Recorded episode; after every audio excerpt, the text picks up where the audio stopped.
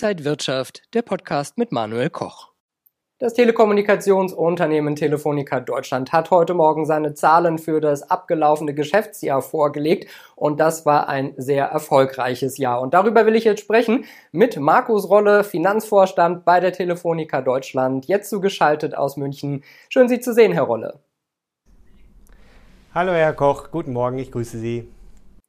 Herr Rolle, dann lassen Sie uns doch mal auf die Zahlen schauen. Wie ist denn das abgelaufene Geschäftsjahr bei Ihnen gelaufen? 2021 war eines der erfolgreichsten Jahre in unserer Unternehmensgeschichte. Man kann sagen, in vielerlei Hinsicht ein Rekordjahr für uns. Wir haben bislang, und das obwohl wir heute noch nicht alle Operator veröffentlicht haben, signifikant mehr Umsatz- und Mobilfunkvertragskunden hinzugewonnen als unsere Wettbewerber. Im Umsatz sind wir um über 3% gewachsen und bei den Mobilfunkvertragskunden um über 1,5 Millionen. Das liegt unter anderem daran, dass die Abwanderungsrate bei unserer Kernmarke O2 bei historisch niedrigen unter 1% pro Monat liegt. Der Grund dafür ist die stark gestiegene Kundenzufriedenheit auch im Vergleich zum Wettbewerb. Im Mobilfunkserviceumsatz sind wir mittlerweile die klare Nummer zwei im deutschen Mobilfunkmarkt. Die Machtverhältnisse haben sich verschoben und wir konnten unseren Vorsprung auf Vodafone in 2021 nochmals ausbauen. Und eins ist klar, kein Anbieter in Deutschland verbindet mehr Menschen im Mobilfunk als die Telefonica Deutschland. Herr Rolle, ich kann mir vorstellen, trotz der ganzen positiven Entwicklung Corona wird sicherlich auch noch Schwierigkeiten gemacht haben. Sagen Sie uns doch noch mal genau, was sind die Gründe für die Entwicklung? Ich sehe drei wesentliche Treiber für die sehr gute Geschäftsentwicklung. Erstens das operative Momentum.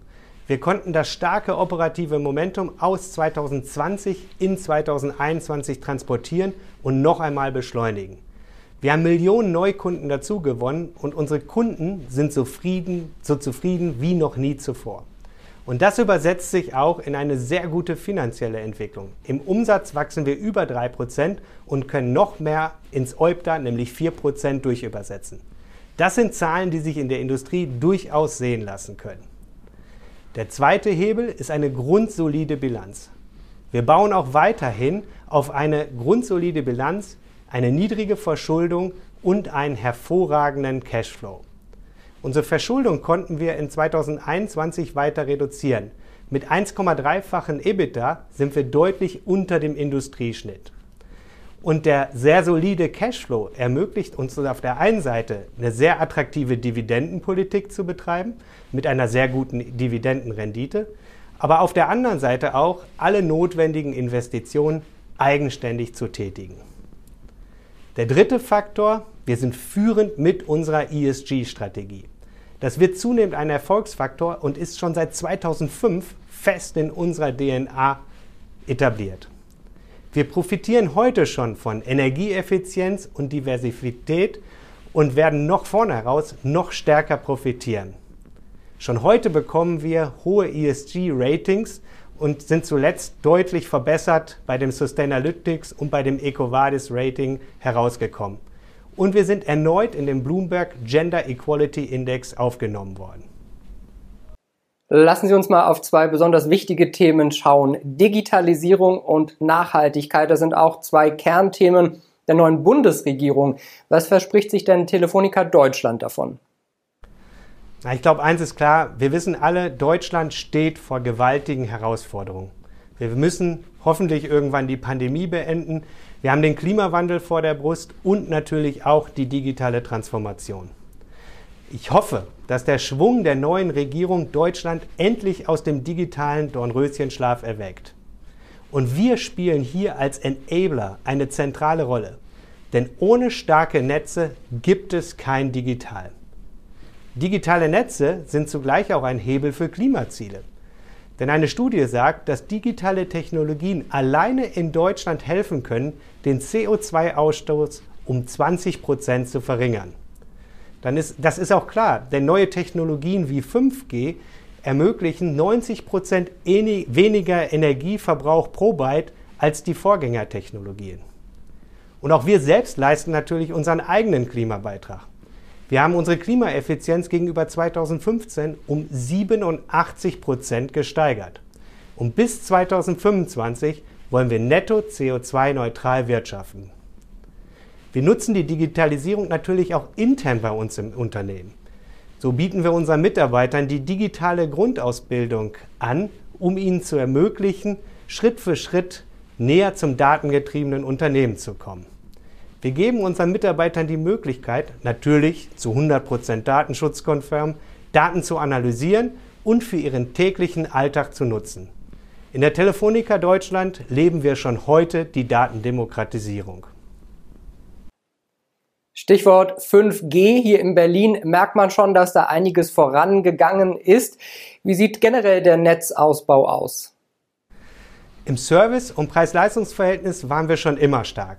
Aber spätestens seit 2021 sind wir auch nachhaltig im Netz auf Augenhöhe mit unserem Wettbewerb. Das sehen wir durch das zweite Mal sehr gut im Connect-Test. Mit 5G erreichen wir heute bereits über 30 Prozent der Bevölkerung und das überwiegend und marktführend im schnellen 3,6 GHz Spektrum. Dafür haben wir im abgelaufenen Jahr so viel Geld in die Hand genommen wie nie zuvor. Wir haben 1,3 Milliarden Euro investiert. 5G wird 2022 den Weg in den Massenmarkt finden. Was wir bisher eher bei industriellen Anwendungen gesehen haben mit Campusnetzen, die wir für Mercedes-Benz oder Helios gebaut haben, kommt jetzt auch beim Endverbraucher an.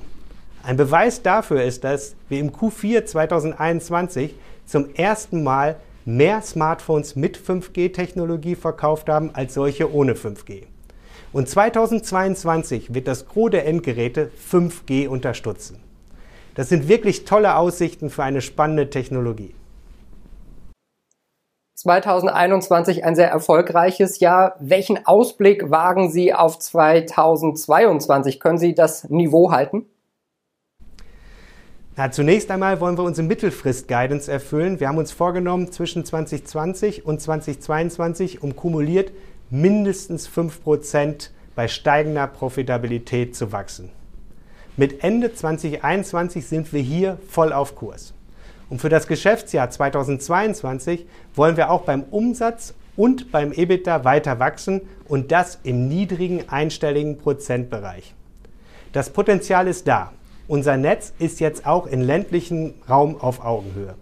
Für Geschäftskunden verbreitern wir über Kooperation sukzessive weiter unser Portfolio und werden da in 2022 auch richtig äh, angreifen. Unsere Kunden nutzen immer mehr Daten. Jährlich wachsen die Datenraten unserer Kunden um über 50 Prozent und das offeriert uns natürlich ein tolles Potenzial, um die Kunden in höhere Tarife zu migrieren. Beim Festnetz haben wir mittlerweile den größten Footprint in Deutschland und Zugang zu allen Technologien. Sie sehen, wir haben viele Chancen vor uns und wollen diese in 2022 nutzen, um das Geschäftsjahr auch wieder als Top-Performer der Branche abzuschließen. Sagt Markus Rolle, Finanzvorstand der Telefonica Deutschland, heute zugeschaltet aus München. Herr Rolle, für das neue Geschäftsjahr alles Gute und vielen Dank nach München. Vielen Dank, Herr Koch. Und Ihnen, liebe Zuschauer, vielen Dank fürs Interesse. Bleiben Sie gesund und munter. Alles Gute. Und wenn euch diese Sendung gefallen hat, dann abonniert gerne den Podcast von Inside Wirtschaft und gebt uns ein Like.